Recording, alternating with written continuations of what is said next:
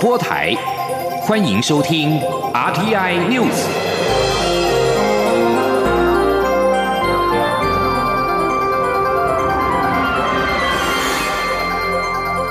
听众朋友您好，欢迎收听这节央广主播台提供给您的 RTI News，我是张顺祥。中国海事局二十八号宣布，人民解放军正在南海、东海、黄海跟渤海四个海域同时展开军事演习，禁止船只在演习海域航行。国营中央电视台公布中国东部战区最近设想街头巷战的。演习影片，财经新闻报道，演习目的明显是在加强牵制台湾跟美国。报道称，在南海的演习是在西沙群岛周边海域实施，东海、黄海跟渤海的演习，则是分别在浙江省、江苏省、辽宁省沿岸海域展开。街头巷战演习，则是由基地设在台湾对面的福建省第七十三集团军执行，而被视为是对台湾登陆作战的演习。根据中国中央电视台公布的影片，在出动无人机侦察之后，解放军部队进攻城镇，而且为了演习，特别搭建了图书馆跟电影院等超过一百栋的建筑物。报道说。美军干部最近发表论文，提议美军部队重新留驻台湾，引发中国的反弹。中国官媒《环球时报》二十五号警告称，美军驻台及意味战争，意图牵制美国。关于友邦在第七十五届联合国大会期间为我仗义直言的情况，目前已经有巴拉圭、帛琉、马绍尔群岛、海地、诺鲁、图瓦鲁、史瓦蒂尼、圣文森、圣克里斯多福及尼维斯、圣露西亚十国友邦发声支持台湾。外交部长吴钊燮二十八号在立法院的外交委员会答询时表示。洪都拉斯、瓜地马拉、尼加拉瓜等三个友邦，则是以致函的方式表达力挺台湾立场。联大总辩论预定在二十九号结束，除教廷因为是联合国的常任观察员不会发言之外，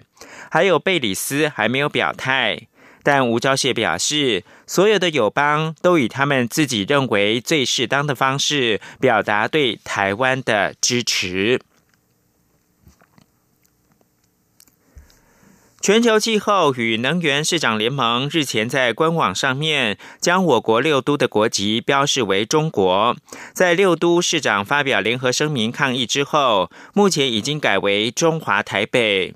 对此，行政院长苏贞昌二十八号表示，从这件事情印证，国人同胞对外真的要朝野团结一致，同时立场要坚定有力。台湾不可以轻武，这种国际对台湾的不礼貌、不正当的作为，这次因为朝野市场大家一起努力，让名称很快就更正过来。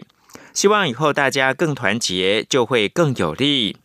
而六都市长则是感谢市长联盟听到六都的声音，也感谢中央地方共同合作，捍卫台湾权益。请记者王维婷的采访报道。全球气候与能源市长联盟将台湾加入联盟的六都国籍列为中国之下，引发六都市长的不满。六都市长二十七号发出联合抗议声明，要求市长联盟变更，否则不惜退出市长联盟。经过六都市长的抗议与外交部的居中协调，市长联盟将六都恢复原本的会籍。进入市长联盟的网页，可看到国家的栏位标示为中华台北。对对此，六都市长二十八号都表示肯定与感谢。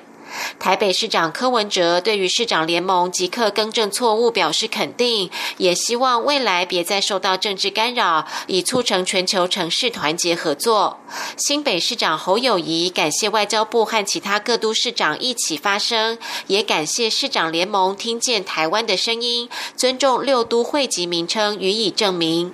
桃园市长郑文灿受访时也说，六都意见一致，不分蓝绿，争取台湾城市该有的地位。代表台湾只要一致对外，就会有好成果。郑文灿说：“我想六都的意见一致啊，不分蓝绿。哦，争取我们城市该有的这个国格地位。那我想这个是呃代表我们台湾只要一致对外哦，我们就有好成果。那也谢谢外交部居中来协调折中，所以我想各度都一致哦，这是这次他能够顺利回应的原因。那不过我想参加国际组织或者活动，本来就是应该谨守哦保护台湾的立场。台中市长卢秀燕表示，他是中华民国台中市长，希望下不为例。如果再发生恶意更名的事件，台中市就会退出市长联盟。台南市长黄伟哲也对市长联盟回复原来名称的决定表示欢迎，并肯定六都市长不分党派同仇敌忾。而高雄市长陈其迈则在脸书发文强调，永续地球不应矮化台湾，感谢中央地方部分党派合作努力，共同捍卫台湾参与国际组织的权益。中央广播电台记者王威婷采访报道。立法院本会期成立修宪委员会。民进党正国会立委陈廷飞二十八号表示，他将在九月三十号，也就是两千零七年民进党全代会通过正常国家决议文的十三周年，提出宪法增修条文的修正案，将原本的中华民国领土依其固有疆域等文字改为中华民国领土范围为宪法效力所及地区。陈廷飞也强调，这修宪案只是符合现状，没有修改领土，让宪法迈向正常国家。央广记者刘玉秋报道。九月二十八号是民进党庆，今年迈入创党三十四周年。而民进党政国会系统的立委陈廷飞在党庆这一天表示，民进党从创党初期党纲的通过，到一九九九年台湾前途决议文，二零零七年正常国家决议文，随着台湾主体性的确立，对台湾定位的论述也不断演进更迭。尤其在一九九六年台湾首度总统直选之后，台湾毫无疑问的就是个主权独立的国家。这已经是全民共识。陈廷飞说，九月三十号是正常国家决议文正式通过的第十三周年，他将与党内多名立委在推动正常国家的精神下，共同提出一份不逾越现状且又有民意基础的宪法增修条文草案，拟将原中华民国领土依其固有疆域等文字改为中华民国领土范围为宪法效力所及地区。陈廷飞强调，此修宪案并没有更动。宪法本文的固有之疆域，而是以增修条文方式，让宪法迈向正常国家，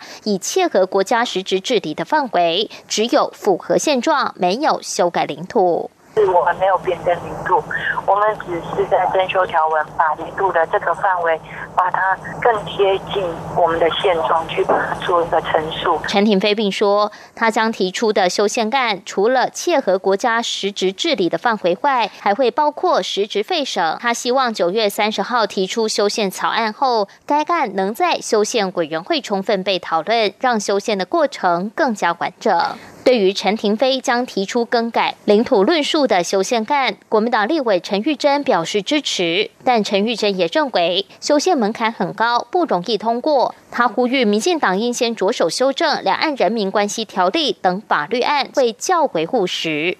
同属正国会系统的立法院长尤喜坤则说：“虽然他有自己的理念与主张，但他身为立法院长，不好对修宪案表示态度。但任何委员要提案修宪，他都尊重。”中央广播电台记者刘秋采访报道。行政院促进转型正义委员会二十八号举办了研讨会，针对大法官会议档案资料是否应该征集为政治档案。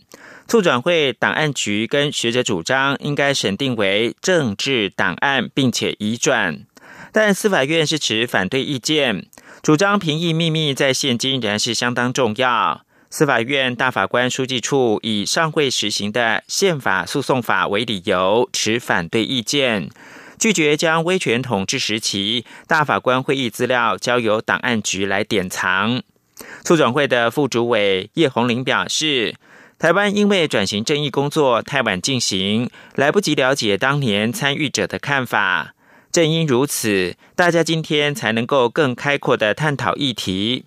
他建议这九件大法官的解释文可以看出属政治档案，应该审定为政治档案处理，包含公务人员的姓名都应该要揭露。而司法院大法官书记处长许承洲表示，司法院依法必须保持秘密，这涉及到大法官评议过程相关的档案是秘密。另外，也要顾及是否会有国防机密以外的泄密罪问题。他指出，更重要的是评议秘密的保障，这跟审判独立有关。大法官解释文公布之后。会随着时间慢慢流逝，变成历史文件，但不能够否认评议秘密仍还是很重要的。美中科技战持续，就美国政府的文件显示，已针对中国晶片制造商中芯国际展开制裁。工研院专家二十八号表示。若美方制裁力道够大，将出现转单效应。但是因为全球 IC 制造大厂产能已满，能否吃下，端看业者是否愿意增加资本支出。而就中长期而言，也将影响到中国半导体的发展，乃至于未来中方在物联网产业的自给自足、制定标准都会受到阻碍。记者谢嘉欣的报道。美中科技战不断扩大，继制裁中国电信巨头华为以后，外媒披露美方政府文件显示，美国已锁定中国晶片制造商中芯国际展开制裁，要求各公司要提供设备给中芯国际之前，需先获得许可。工研院产科国际所总监杨瑞玲二十八号受访表示，短中期来说，由于美方目前仍未清楚定义制裁的细节，需观察后续的制裁力道有多大。若大到足以影响中芯国际扩充产能、更新先进设备与技术，以至于难以满足客户需求，就有可能出现转单效应。不过，由于全球 IC 制造厂商产能多数已满，其他业者是否愿意增加资本支出来吃下这些转单需求，也有待留意。至于长期，杨瑞玲指出，美方限制各公司将设备出货给中芯国际，除了影响中芯国际恐难以满足客户需求，冲击自身营运外，当地配合的半导体封测业、设备业也会连带受到影响，不利中国半导体发展。他说：“一个是他搭配的。”第二个是他的客户，中国本土 IC 设计业；第三个就是他要去不断的支持、提升他的中国本土的设备厂，都可能会断线。杨瑞麟也提到，全球正迈入五 G 带来万物联网的时代，中芯国际虽然晶片制成并未先进到适用在高速计算所需的应用，但却可用在物联网时代下的各项联网载具。而当美方展开制裁后，也可能因此阻碍。到中国发展物联网产业，迈向自给自足，甚至是制定相关标准的脚步。中央广播电台记者谢嘉欣采访报道。国际新闻：美国首场的总统辩论将在二十九号晚间登场。华盛顿邮报二十八号发表评论，支持民主党总统候选人拜登入主白宫。华邮直批川普是近代最糟糕的总统。并且相信拜登有能力带领美国面对未来四年挑战。美国大选倒数三十五天，首场的总统辩论将在美东时间二十九号晚间九点登场。根据主办单位，九十分钟的辩论会将聚焦在 COVID-19、经济、最高法院大法官人选、种族跟暴力、候选人过去的政绩以及选举道德性等议题。赶在辩论的前夕，《华盛顿邮报》二十八号发表社论，表态力挺拜登担任下一届美国总统，并且以近代最糟糕的总统形容寻求连任的川普。华邮社论表示。为了将川普赶出白宫，许多选民今年甘愿投票给任何一位候选人，所幸他们不需要降低自己的标准，就能够达到这个目标。因为拜登的品格跟经历方面都格外能够胜任，能够迎接这个国家未来四年将面临的艰巨挑战。此外，川普在二十八号宣称，他已经付过了好几百万美元的税金，并称他的资产大于负债，但是并没有拿出证据。也没有承诺在十一月三号总统大选之前公布他个人的财务报表。共和党籍的川普在推特上连连发文回应《纽约时报》报道。报道表示，川普在二零一六跟二零一七年都仅支付了七百五十美元的联邦所得税，而先前多年报税的时候称他的事业严重亏损。这里是中央广播电台。是阳光穿透了世界之窗，是阳光环绕着地球飞翔。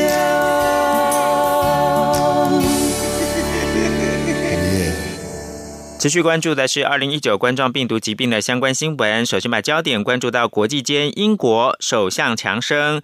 上周宣布新的防疫限制措施，要求酒吧在晚上十点的时候打烊。但是经过一个周末，显示成效不彰。下有对策的民众在酒吧打烊之后，改到家里开趴。地方首长是呼吁政府要检讨政策。为了控制第二波 COVID-19 疫情，强生宣布从二十四号开始，英格兰地区的餐饮酒吧业者必须在晚上十点的时候结束营业，希望借此能够减少民众群聚的时间。威尔斯跟苏格兰也随后跟进。威尔斯店家从晚上十点之后不可以卖酒，必须在十点二十分之前打烊。苏格兰的酒吧晚上十点打烊令也在二十五号生效。然而，经过周末的验证，酒吧宵禁显然没有过多的效果。英国广播公司报道，曼彻斯特市长伯南表示，政府应该赶紧检讨十点打烊政策。因为民众在酒吧打烊之后，反而改去家里或者是还有营业的超商。而在美国，国家广播公司新闻网二十八号报道，和川普总统对疫情的乐观评估唱反调。美国疾病管制暨预防中心的主任瑞斐德表示，距离疫情结束还很远，公然和川普唱反调。川普在竞选连任的情况之下，宣称美国就快要扭转处境了。焦点回到台湾，中央流行疫情指挥中心公布，二十八号台湾新增三例境外移入 COVID-19 的病例，分别是菲律宾籍二十多岁男性案五一一，菲律宾籍四十多岁男性案五一二。以及本国籍四十多岁男性按五一三，分别从菲律宾以及印尼入境。指挥中心表示，按五一一因为工作在九月十一号从菲律宾搭机来到台湾，机场检验结果是阴性，入境迄今也没有疑似症状，而集中检疫期满的隔天，也就是九月二十六号再次裁检确诊。案五一二因为工作在九月二十三号从菲律宾搭机来到台湾，入境也是没有疑似症状，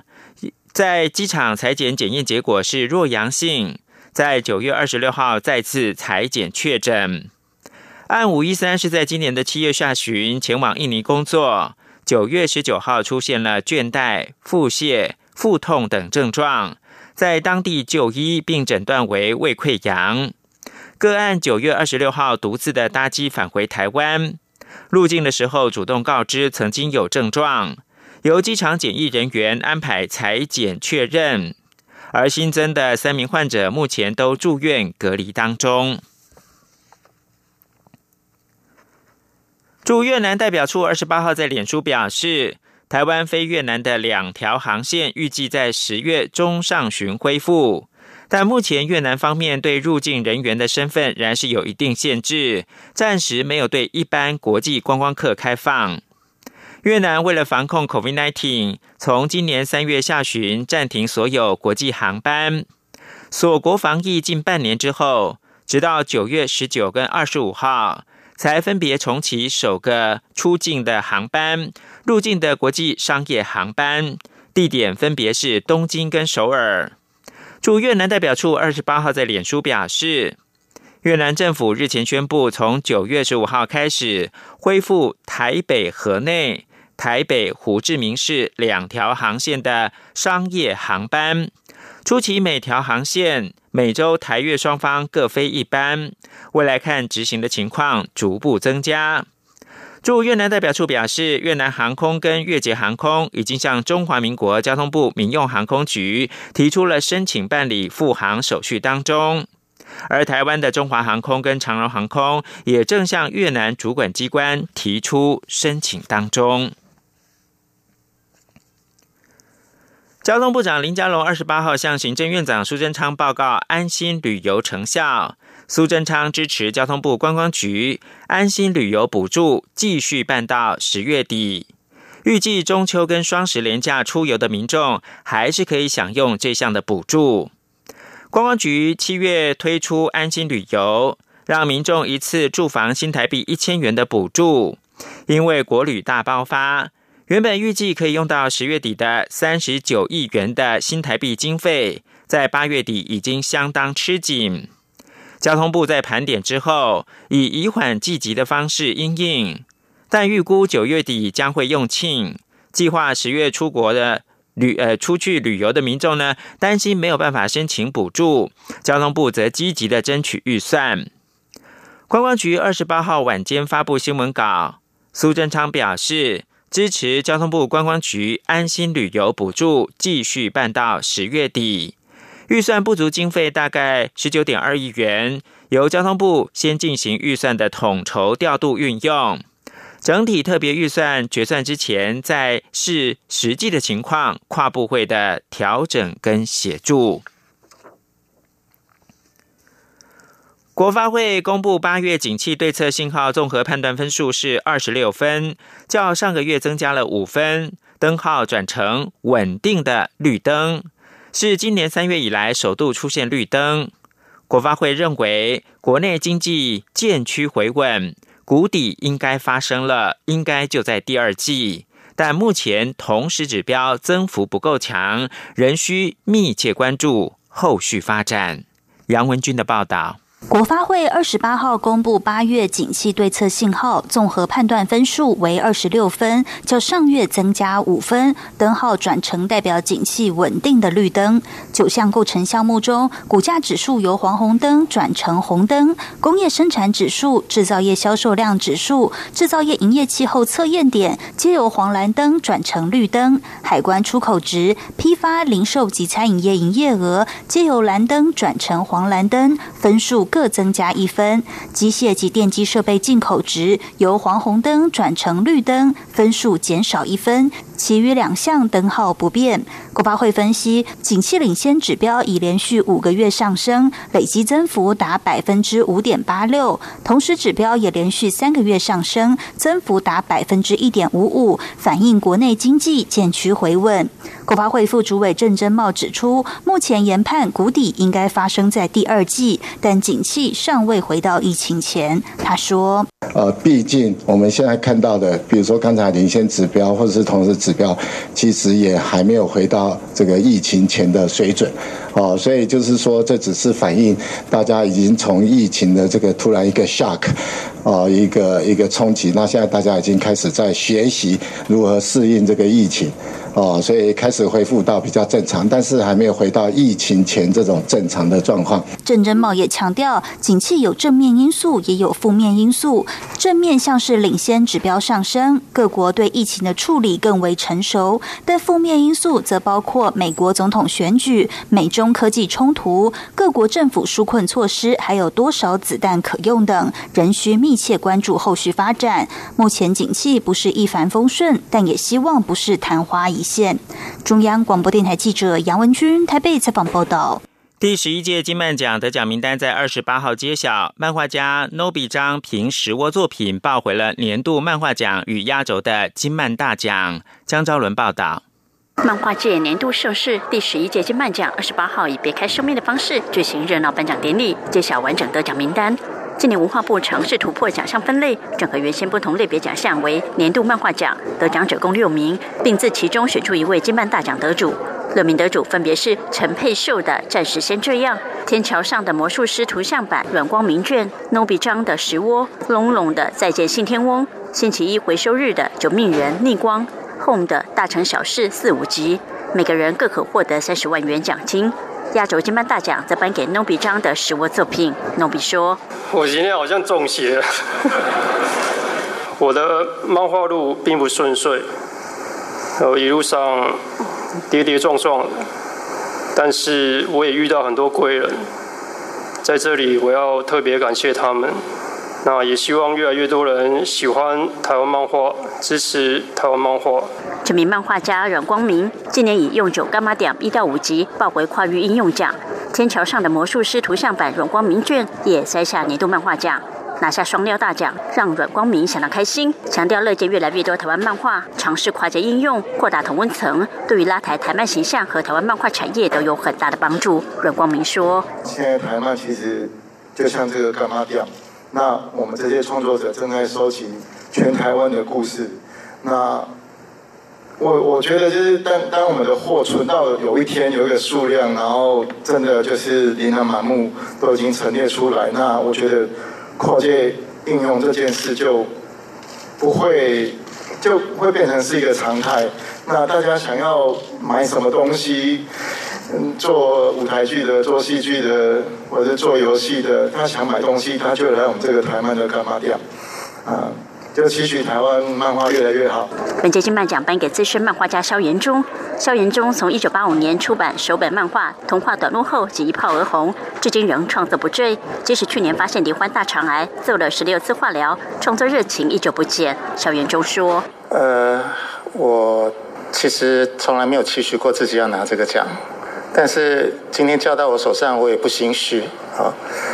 我会继续站在漫画原创的最前线，努力到最后一分一秒。其他奖项还包括漫画家小孬孬以手娘上集摘下漫画新人奖。漫工出版社编辑黄佩珊以《夜长梦多》抱走漫画编辑奖，该作品也是一本以人权为主题的漫画。本届金漫奖颁奖典礼实况将于十月十七号在台视频道录影播出，邀请全国漫画迷一同分享金漫奖的荣耀与喜悦，并持续支持漫画产业上坚持理想的创作者与从业人员。中国电台记者郑祥云、张昭伦台北采访报道。第十八届台湾同志大游行将于十月三十一号登场，今年是以成人之美为主题。刘品希报道。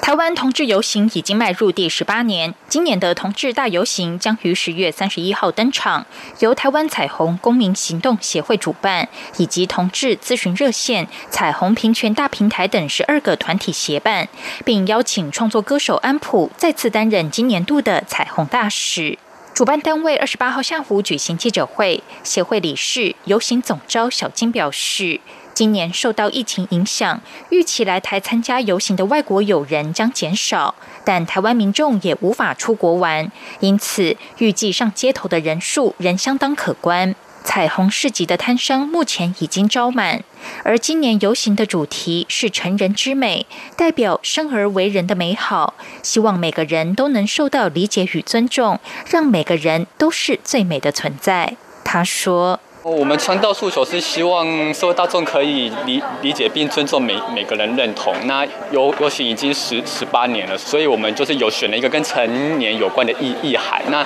既然同志游行都已经走了十八年，所以从第一届的主题是看看见同性恋，到今年我们也希望说，嗯，同同志社社群或性多社群就不只是需要被看见，而是更需要被真正的理理解跟尊重这样。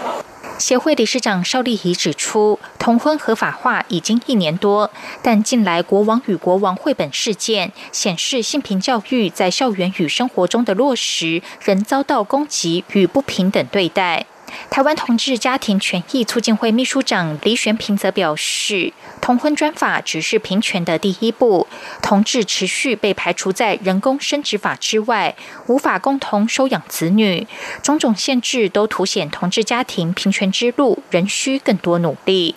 今年游行将从台北市政府前广场出发，分为南北双路线，分别经过忠孝东路与信义路。游行终点则回到市府广场。官网将自九月二十九号上午十点开放游行团体报名。为了配合防疫，游行团体将采十连制。主办单位也呼吁前来参加的民众保持社交距离，如果无法保持社交距离，则戴上口罩防疫。央广记者刘聘熙在台北的采访报道。以上新闻由张顺祥编辑播报。